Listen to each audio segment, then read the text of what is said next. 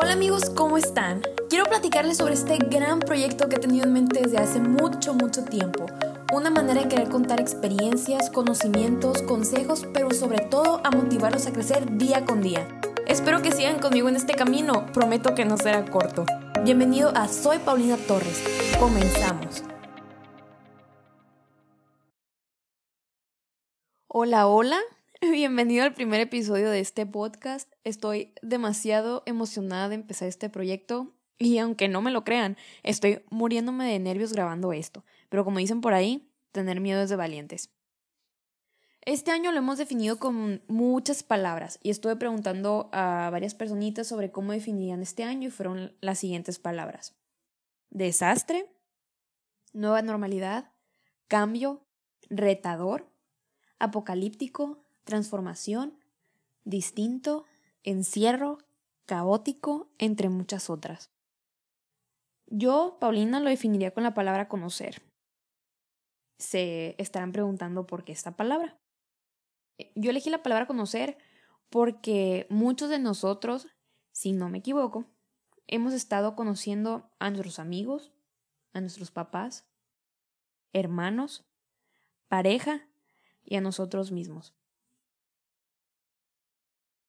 En este episodio les voy a hablar sobre tres cosas que con el paso de los meses fui aprendiendo.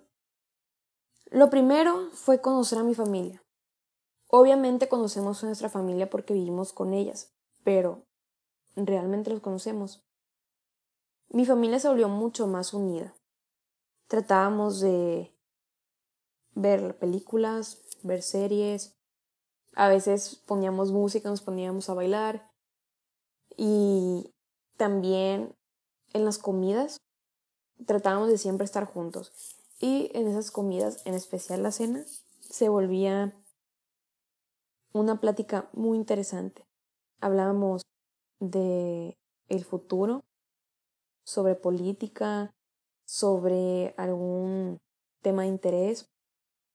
Conocí mi historia familiar, sobre familiares que alguna vez escuché mencionar en juntadas familiares, pero pues en sí no sabía quiénes eran y, y en estas pláticas puedes saber quiénes eran. También algo muy importante que quiero recalcar es que aprendimos a respetarnos. ¿Cómo está eso? Obviamente no es fácil estar encerrado todo el día y menos que tú sigas con tu vida que es trabajo y escuela. Sigue siendo humano, un día estás feliz, otro día estás triste, otro día estás malhumorado, otro día amaneces muy enojado, que no quieres ver a nadie. Y pues es normal, o sea, tenemos emociones, somos humanos. Respetar me refiero a que, pues si tú necesitas un momento solo, que pues tienes ganas de estar en tu cuarto, acostada en tu cama, que necesitas unos minutos de estar ahí, o que quieras leer un libro, que no tienes ganas de estar viendo una película, pues al momento de, de decirlo, que por ejemplo íbamos a ver una película y alguien dice, yo la verdad quiero ponerme a leer un rato. Ah, ok, está bien. No le, no lo cuestionábamos, se respetaba la decisión de que obviamente en esta situación se necesita tiempo a solas. Lo segundo que aprendí fue a valorar aún más lo que tengo. ¿A qué me refiero? Yo en mi caso, mi familia no vive en la misma ciudad que yo, y sí somos muy apegados, yo en especial con mi abuela materna. Y estás en la escuela, eh, llegas a tu casa, tareas, proyectos, clases extracurriculares, entonces se te va pasando los días y los días, no te alcanzan las 24 horas. Rara vez le hablaba, la, tengo que admitirlo, muy rara vez le hablaba. Si no era el fin de semana, eran cada 15 días. Y pasaban los días, se me pasaba el tiempo gracias a esta situación, en mis tiempos libres se puede decir que ahora le hablo casi diario. No puedo decir que todos los días, ¿no? Pero porque pues hay días caóticos, en especial los lunes. Pero pues es parte de, ¿no? Siempre hay que tener en mente mandarle un mensajito a esa persona, hablar por teléfono, videollamada Siempre hay que tenerlos en la mente. Y lo último, pero no menos importante, fue conocerme. Aprendí a conocerme en el sentido de aprender cosas que pensé que nunca iba a aprender o, o que no pensé que lo iba a aprender en ese tiempo, capaz y a futuro. Entré a diplomados, me certifiqué, me hice hábitos que estando en la escuela, yendo a la escuela, no podía hacer porque llegaba tan cansada de la escuela que lo que quería era dormirme. Entonces, por ejemplo, siempre quise hacer el hábito de la lectura. Siempre leía, pero, o sea, por ejemplo, un día sí, tres no, leía otro día, pasaba una semana.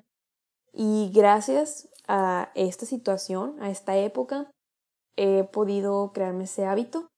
Todos los días estoy leyendo tres hojas, un capítulo, lo que pueda, pero leo. Y otra cosa que aprendí fue a organizar mi tiempo. El tiempo es valioso, amigos. Entonces, tienes que tener bien marcado lo que tú quieres hacer ese día. Levantarte a tal hora, tener un horario, levantarte a las 7 de la mañana, a las 8. Si vas a tener clases, tener clases. Si en la tarde vas a hacer tarea, cuánto tiempo, a qué hora vas a hacer ejercicio.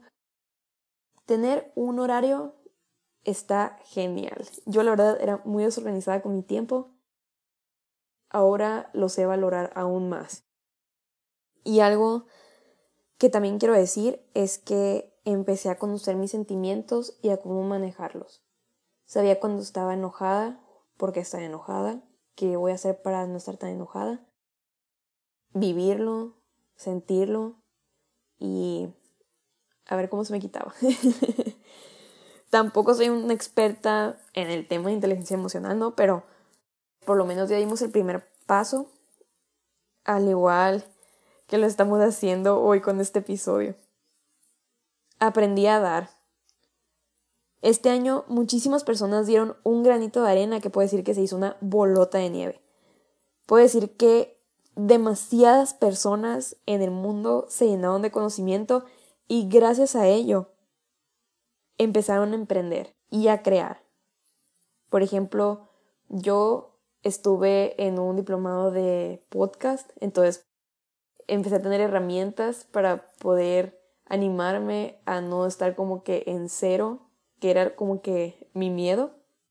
Otras personas hicieron su canal de YouTube, otras personas empezaron en redes sociales, otras personas empezaron a vender, si tienen alguna tienda empezaron a entrar en las redes sociales a vender, empezaron a crear cursos en línea. Si fuiste de esas personas, te quiero decir gracias. Gracias por hacer esta época un lugar mejor. Bueno, si llegaste hasta aquí, quiero darte las gracias por haber llegado hasta el final de este episodio. Tomarte tu tiempo para escucharlo y quiero dejarte ahí una tareita que ya sé que tenemos varias en la escuela, pero estoy segurísima que te va a encantar. La tarea es hacer una lista de las cosas que has hecho durante este año. Algún hábito, curso, emprender, lo que sea. Y al final admira todo lo que hiciste y agradece todo, todo, todo, todo, todo, todo. Así nos daremos cuenta que este año no ha pasado desapercibido y que muchísimas ideas se están plasmando y se están poniendo en práctica. Quiero comprometerme contigo a seguir mejorando y dar lo mejor para este proyecto que empezó en sueño y terminó siendo realidad. Para más contenido búscame en redes sociales, soy Paulina Torres. Muchísimas gracias, nos vemos la próxima semana. No olvides sonreír.